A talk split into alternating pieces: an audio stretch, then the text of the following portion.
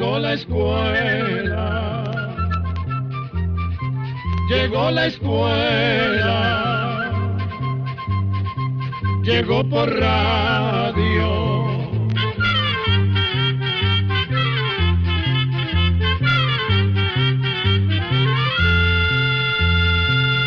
Oigamos la respuesta. Es el programa que les trae a ustedes el Instituto Centroamericano de Extensión de la Cultura, ICQ.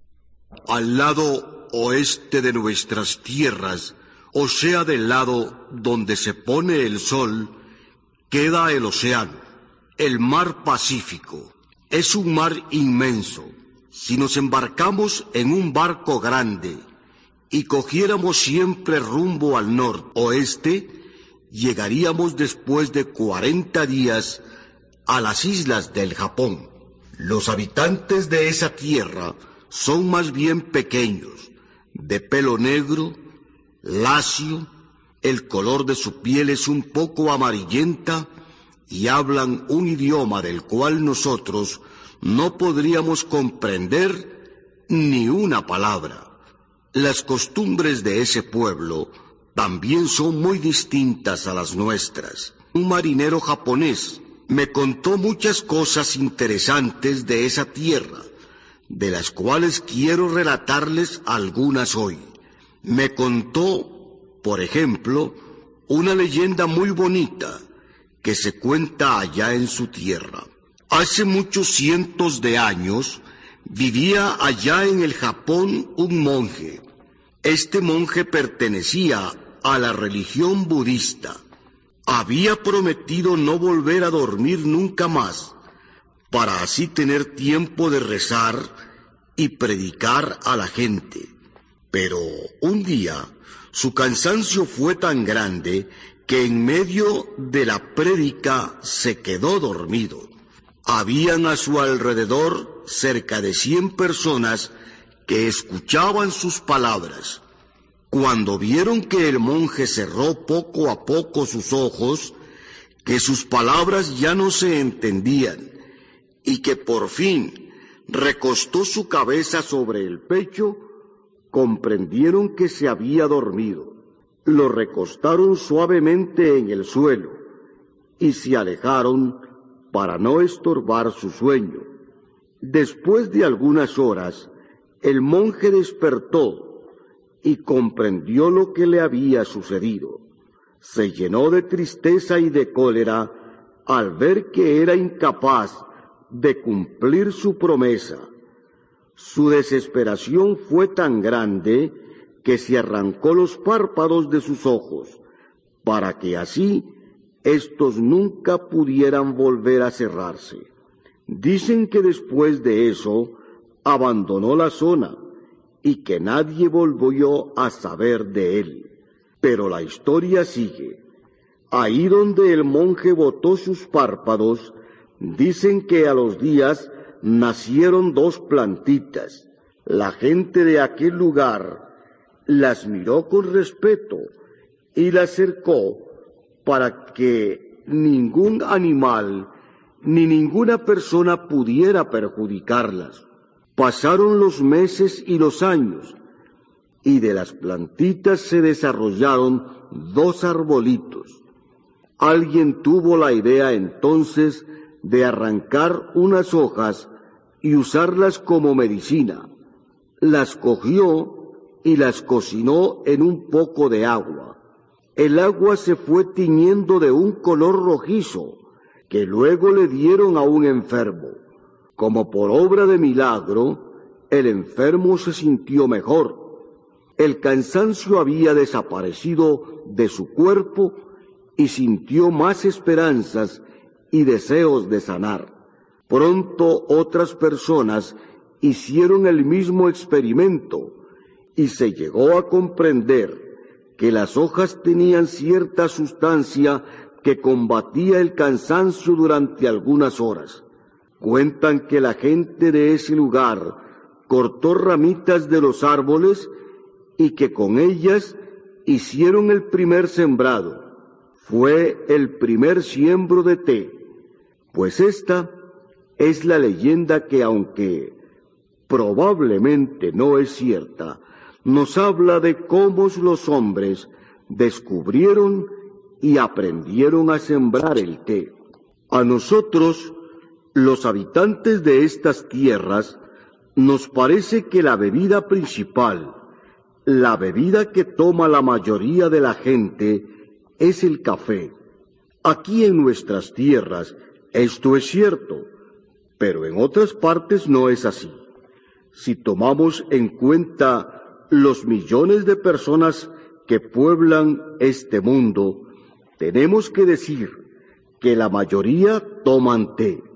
En algunas partes lo toman frío, en otras caliente, en otras muy negro, en otras clarito.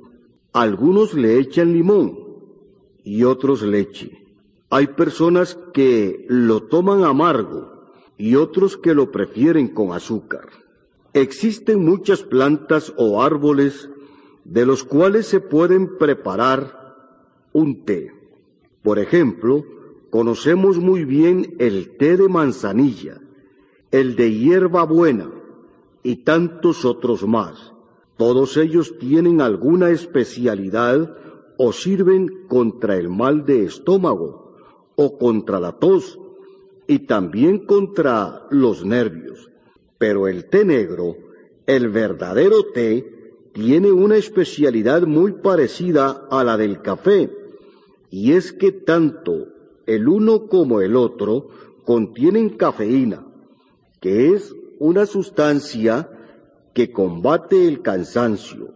Por eso es que cuentan esa leyenda del té que les acabo de relatar. Se cree que el té ya se conocía en la China hace tres mil años.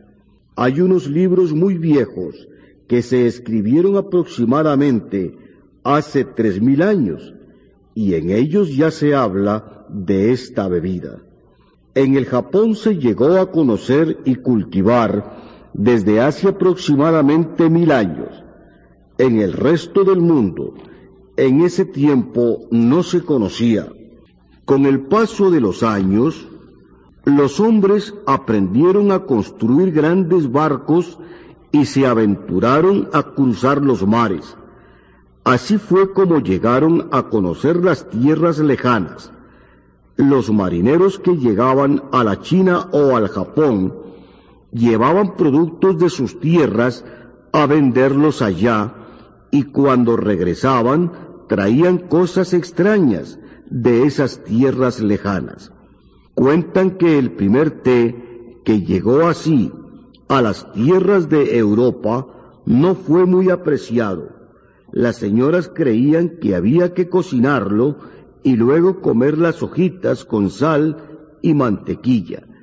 Las hojas del té son amarguísimas y por lo tanto no gustaron a nadie.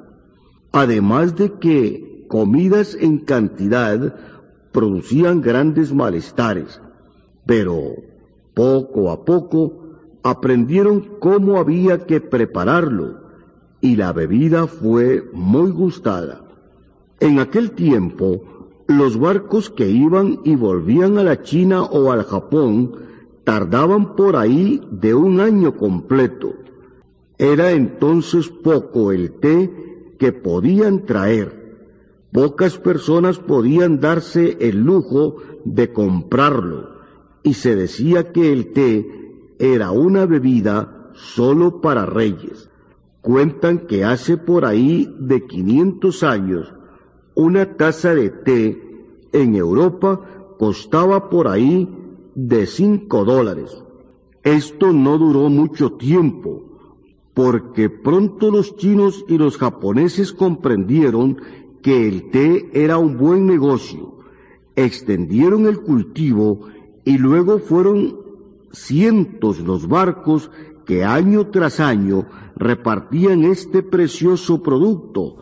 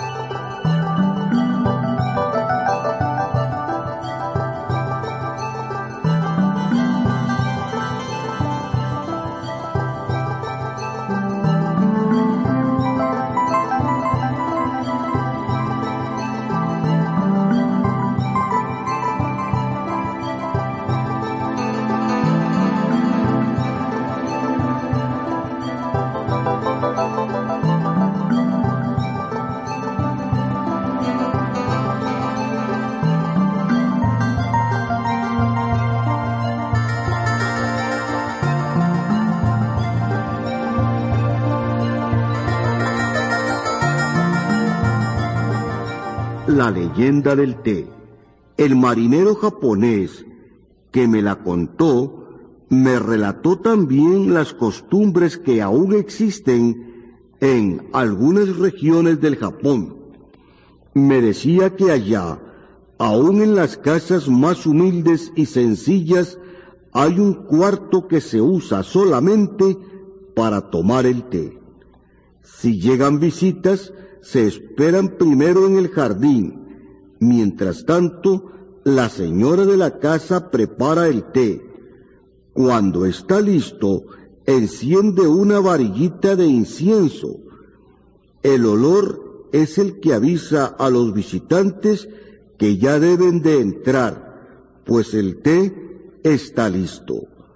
Para poder entrar en ese cuarto hay que pasar por una puerta muy baja. Aunque esto pareciera una molestia, tiene en realidad un porqué. Para entrar a tomar el té, la persona tiene que agacharse dando a entender así que deja afuera su orgullo, pero también debe dejar afuera sus preocupaciones y entrar luego con humildad y alegría. Adentro en el cuarto hay una mesita bajita y casi siempre unos ramos de flores. Junto a la mesita hay un pequeño fuego de carbón sobre el cual se encuentra la tetera que viene a ser así como nuestra cafetera. Está adornada con una cantidad de hojitas de metal como de moneditas muy delgaditas. Cuando el agua comienza a hervir, las moneditas se mueven y tintinean. Este suave ruido junto con el sonido del agua que hierve es una música para los oídos de cualquier japonés. En Japón es costumbre sentarse en el suelo. Las visitas se acomodan pues y la señora arrodillada le alcanza a cada uno una tacita sin oreja, en el fondo de la cual se encuentra el polvo de unas pocas hojas de té. Cuando todos tienen su taza, ella les echa el poco de agua hirviendo. Todo esto es como una ceremonia. La señora se inclina cuando sirve y los que reciben también se inclinan en señal de agradecimiento. Dicen que en algunas zonas esta ceremonia es tan apreciada que las muchachas aprenden durante años a arreglar el cuarto del té y a servirlo en su debida forma. Los que pueden pagan los servicios de un maestro del té como se llama allá. Se considera que una muchacha que no haya aprendido a servir el té en su debida forma no debería casarse pues no puede ser una buena señora de su casa. Cuando las hijitas tienen ya su té servido, se lo tienen que tomar en silencio y dicen que en algunas zonas esto se debe de hacer exactamente en tres tragos y medio. Después de esto ya puede comenzar la conversación. Estas costumbres tan bellas vienen de tiempos muy remotos y se guardan con devoción tal como si fueran costumbres religiosas. Mi amigo el marinero japonés me explicaba que la ceremonia del té debe recordar a todas las personas que todo aquello que hagamos en este mundo debe ser perfecto, que las cosas más insignificantes que tenemos que hacer a diario pueden ser buenas y bellas si se hacen con el corazón puro, con cariño y con amistad. Claro, estas costumbres no pasaron al resto del mundo. En muchas partes el té se toma simplemente como una bebida estimulante y sabrosa. Hoy en día se cultiva esta planta en muchas partes del mundo, pero las plantaciones más grandes están en la China, en el Japón y en la India. Para que las plantas se den bien, se requiere un clima más bien caliente y lluvia suficiente. Claro, la calidad depende también del suelo. Sin embargo, se ha comprobado que el té es una de las plantas que se adapta a diversos climas y a diversos suelos. Últimamente se ha llegado a sembrar hasta aquí, en nuestras tierras de Centroamérica. Se puede decir que hasta la hora solo se han hecho pequeños cultivos de prueba, pero tal vez con el tiempo se lleguen a agrandar. Sin embargo, tanto en la China como en la India, los sueldos son relativamente bajos y trabajan en los cultivos no solo los hombres, sino también las mujeres y los niños. Por eso es que pueden venderlo relativamente barato. Probablemente es difícil que aquí, en nuestras tierras, se pueda producir al mismo precio. Llegan a alcanzar casi 10 metros de alto, pero generalmente las podan para que no pasen de unos dos metros. Así resulta más fácil cosechar las hojitas, pues para el té no se usan las frutas sino solamente las hojas. Como no se le pueden quitar muchas hojas de una vez a una planta, es necesario cosechar a través de todo el año. Cada semana salen los hombres, las mujeres y los niños con grandes canastos a cosechar. Una planta de té produce aproximadamente durante 25 años. Después de eso comienza a envejecer. Entonces se le corta de a raíz y se vuelven a sembrar nuevos hijos. Pasados tres años, ya estos hijos producen para la cosecha. Las hojas más sazonas, más maduras, rinden más, pero no producen un té tan bueno. Desde el momento de la cosecha se separan las hojas tiernas de las más sazonas y así se produce té de diversas calidades. Las hojas cosechadas se dejan marchitar primero un poco, se colocan en capas una encima de otra, de manera que desarrollen un cierto calor y fermento. Luego se recogen y se secan al calor. Ya existen muchas plantaciones que hacen todos estos trabajos con grandes máquinas, pero quedan miles de beneficios pequeños en los cuales el trabajo se hace a mano. Y con esto hemos llegado al final de nuestra charla de hoy y esperamos que cuando se tomen la próxima taza de té, piensen un momento en los miles de personas, en los hombres, mujeres y niños que han tenido que trabajar con dedicación para que nosotros aquí, a miles de kilómetros de distancia, podamos disfrutar de esa bebida. Muchas gracias. Y así llegamos al final del programa del día de hoy. Mándenos sus preguntas al apartado 2948-1000 San José, Costa Rica. También puede enviarnos sus preguntas al correo electrónico icq.org o encuéntrenos en Facebook como Oigamos la Respuesta. O llámenos por teléfono, código de área 506 número 2225-5338 o 2225-5438. Recuerde que comprender lo comprensible es un derecho humano.